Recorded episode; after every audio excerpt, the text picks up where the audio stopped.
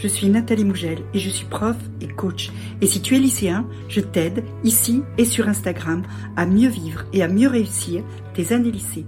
On est parti Les cinq clés de la réussite au lycée. On va voir aujourd'hui des grands principes qui vont te permettre de réussir au lycée, des grands principes qu'on développera plus tard. C'est pourquoi je t'invite vraiment à t'abonner à cette chaîne parce que on va développer tout ça au fur et à mesure des semaines qui arrivent. Première clé. Première clé, c'est d'avoir des objectifs. Avoir un objectif, c'est ce qui te permet de savoir où tu vas et surtout pourquoi tu y vas. C'est ce qui va donner un sens à ton travail pendant tous ces mois. C'est ce qui, euh, au mois de janvier, quand tu n'as plus envie, que tu es fatigué, va faire que bah, tu vas quand même t'y mettre parce que, parce que tu sais pourquoi tu le fais. Et pour savoir pourquoi tu vas le faire, c'est le principe, c'est de se poser des questions sur toi-même. De te demander ce que tu veux faire plus tard. D'une façon raisonnable ou moins raisonnable. Tu peux te poser la question qu'est-ce qui te fait rêver? Quelle est la vie que tu veux pour toi plus tard? Et ensuite, tu vas te poser la question de savoir quelle place le lycée, quel rôle le lycée et le bac et les études après va jouer dans la possibilité pour toi d'obtenir cette vie dont tu rêves.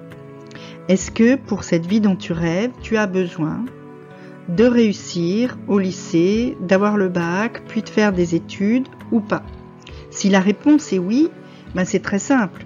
Pour pouvoir avoir la vie que tu rêves, il faut que tu réussisses tes années lycée. Évidemment, si ta réponse est non, pose-toi des questions ensuite. Hein. Mais d'une façon générale, souvent la réponse va être oui, parce qu'aujourd'hui, bah, sans un bac, voire un diplôme d'études supérieures, c'est quand même assez difficile d'avoir accès à beaucoup, beaucoup, beaucoup de métiers et de vie. Donc pose-toi toutes ces questions pour donner du sens à ce que tu fais, donner du sens à ton travail. Du coup, deuxième clé, tu dois tout de suite prendre conscience du fait que tu vas devoir travailler. Que maintenant que tu sais que cette réussite, tu en as besoin, cette réussite, tu ne l'obtiendras pas sans rien faire. Tu ne l'obtiendras pas en te tournant les pouces et en attendant que ça tombe du ciel. Ça paraît évident. C'est pour ça que euh, je dis souvent à mes élèves que leur travail, c'est la clé de leur liberté. C'est pareil pour toi. Le travail, c'est la clé de ta liberté. Pourquoi? Tout simplement parce que c'est ça qui va te permettre ensuite, à la fin du lycée, au moment de l'orientation, d'avoir le choix et de pouvoir aller là où tu veux aller, là où tu rêves d'aller, et pas juste là où finalement on t'accepte gentiment parce que ton dossier est mauvais. Donc en fait, avoir la liberté de choisir, ça passe d'abord s'en donner les moyens. Et pour ça, la meilleure solution, c'est de prendre de bonnes habitudes de travail.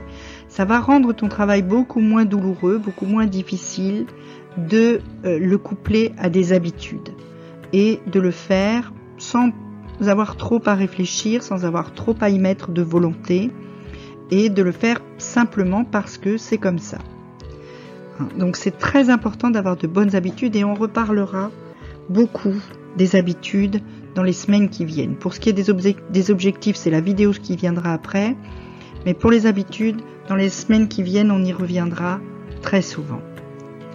Troisième clé. Travailler, c'est bien. Travailler avec méthode, c'est beaucoup mieux. Pourquoi? Parce que tu vas gagner du temps.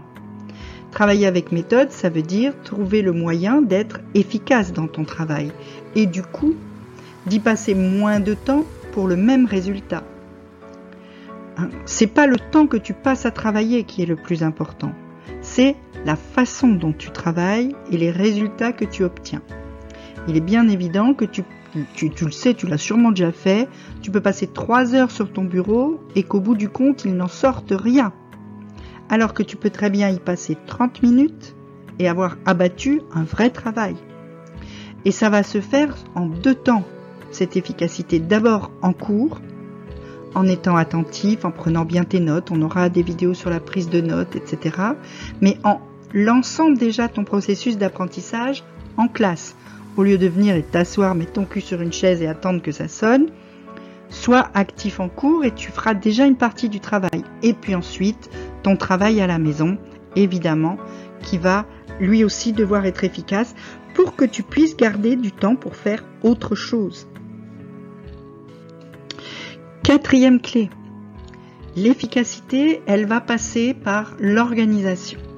L'organisation de ton travail, c'est surtout la gestion de ton temps, planifier ton temps, choisir les bonnes plages horaires, celles où tu es efficace, où tu es présent, où tu as de l'énergie, et puis ensuite y mettre les bons exercices, ceux qui doivent être faits en temps et en heure pour bien gérer, ceux qui vont vite, ceux qui vont pas vite, ceux qu'il faut reprendre plusieurs fois pour être correctement faits, etc. Ça, ça va être le travail de planification. Pareil, on en reparlera très très vite. Et ensuite, ça va passer ton efficacité aussi par ton équilibre de vie. C'est très important que tu puisses garder du temps pour faire les choses que tu aimes vraiment. Et que tu ne passes pas ta vie à ne faire que des choses que tu dois faire, que tu es obligé de faire et qui sont peut-être à tes yeux chiantes. Si tu ne fais que des choses chiantes, tu vas vite t'arrêter. Si, une fois que les choses pénibles sont finies, tu peux aller faire les choses que tu aimes. Je sais pas, tu peux aimer faire du cheval, de la photo, aller au cinéma, aller boire des, des verres avec tes copains, aller marcher dans la forêt, ce que tu veux, mais quelque chose que tu aimes. C'est nécessaire pour que tu tiennes sur le long terme et que tu réussisses sur le long terme, que tu gardes un équilibre de vie. Et puis enfin, cinquième clé, et c'est peut-être la plus importante. Tu dois te faire confiance et surtout être bienveillant envers toi-même. Pourquoi? Parce que tout ce parcours, quelle que soit la bonne volonté que tu aies mise dans les quatre premières clés, même si tu as beaucoup travaillé, si tu as travaillé efficacement, si tu as été bien organisé et que tout ça tu le fais dans un objectif précis, tu ne réussiras pas tout du premier coup. Personne, personne, même pas moi, ne réussit tout du premier coup. Tu vas faire des erreurs, tu vas de temps en temps te planter, tu vas... C'est normal c'est normal et quelque part même de temps en temps c'est bien. Parce que les erreurs, elles nous permettent d'apprendre. Simplement, il faut juste que tu fasses l'effort de tirer les leçons de tes erreurs.